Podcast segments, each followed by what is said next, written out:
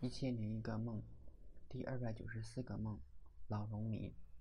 有天我去了小山后表姨家，他们家有很多客人，其中有两个淘气的小女孩，她们拿拼图的木片出来玩，却又不爱惜，到处乱丢。我很想教训他们，但是我跟他们不熟，如果弄哭了，大人看见了可不好看，所以我忍了。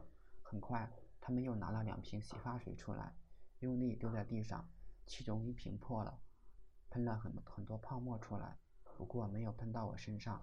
很快有个奶奶背的出来看，但是并没有责怪两个小女孩。跟着奶奶的还有几个中年的女人，她们也没有任何表示。